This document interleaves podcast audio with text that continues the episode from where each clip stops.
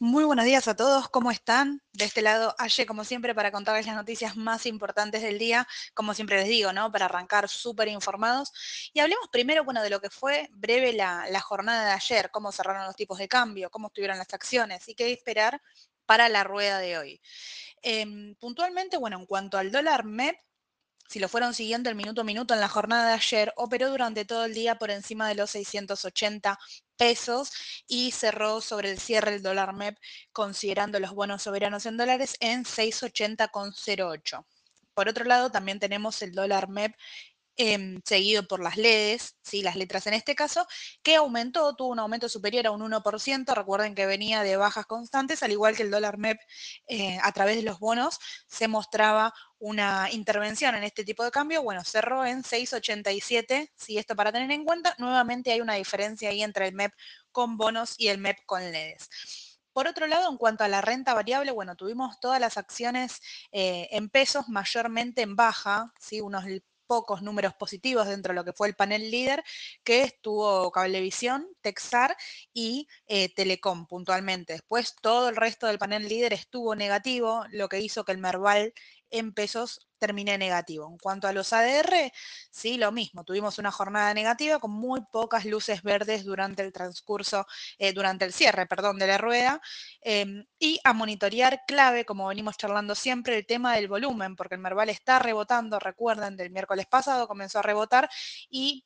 Em, bueno, es importante hacerle el seguimiento al volumen para ver hasta dónde llega el rebote, si se comienza a agotar o si es una cuestión de, descanso nomás y después puede volver a, seguir aumentando. ¿sí? Clave, como les comento siempre, seguir la acción que eh, tengo cartera, la que quiero incorporar, y seguirla también por el lado del volumen, para destacar alguna puntual. Por ejemplo, Pampa Energía ayer, si bien tuvo una jornada negativa, tuvo un volumen más bajo que el de los días anteriores que había tenido jornadas positivas. En cuanto al sector financiero, si vemos, por ejemplo, Grupo Financiero Galicia, lo mismo, tuvo un volumen más bajo.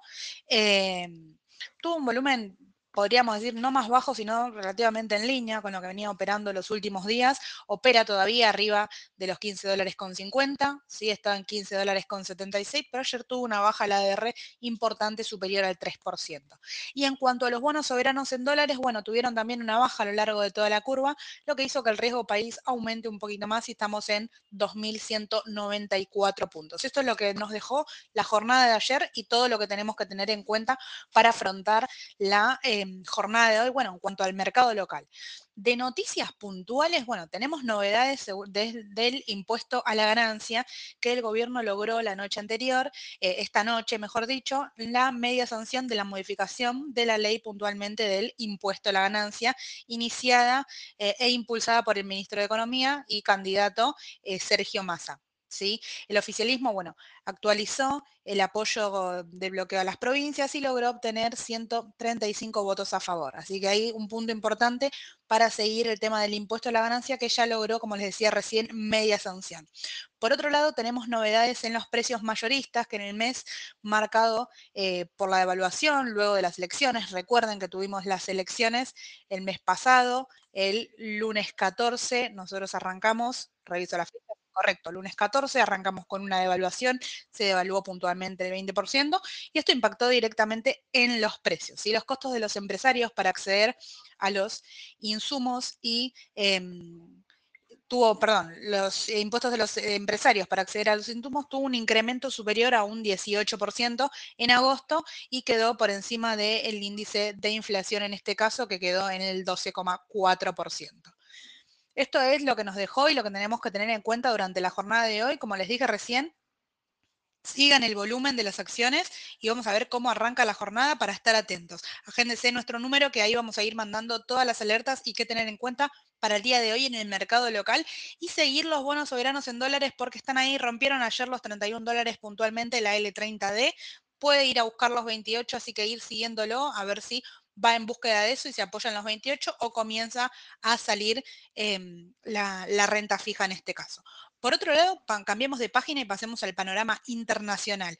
Hoy un día clave para el mercado de Estados Unidos. Venimos con dos ruedas, lunes, martes, quizás podríamos decir con, poco volumen, con cierta cautela. Fíjense los índices ayer, el Standard Poor's, el QQQ, el Nasdaq, terminaron prácticamente neutros porque hoy tenemos la decisión de aumento o no de tasa de interés.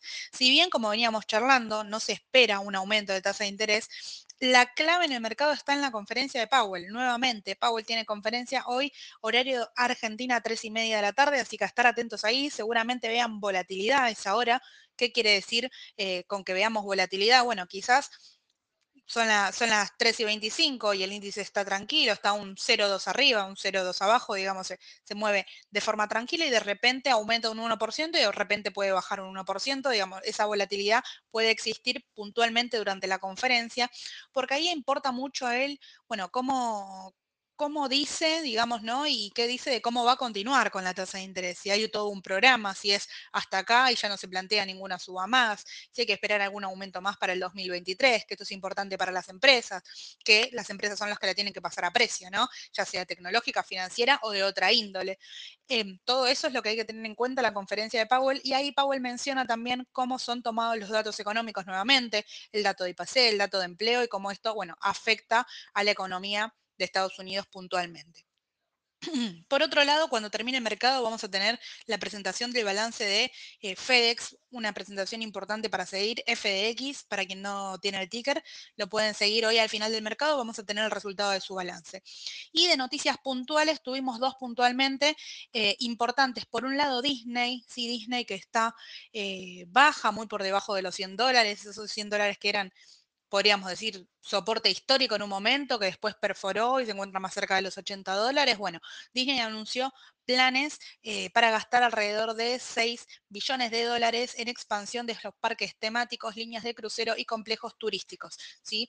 Esto sería un anuncio de inversión, hay que ver cómo impacta nuevamente en, la empresa y si es bien tomado. Ya les comento cómo está Disney en el pre, pero como les decía, tiene una tendencia bajista y le cuesta resurgir y hoy anuncia un, eh, un, plan de inversión, podríamos decir. En el pre está subiendo un 0,25, ayer viene de bajar con fuerza, bajó más de un 3%. Así que a seguir Disney y cómo impacta esto.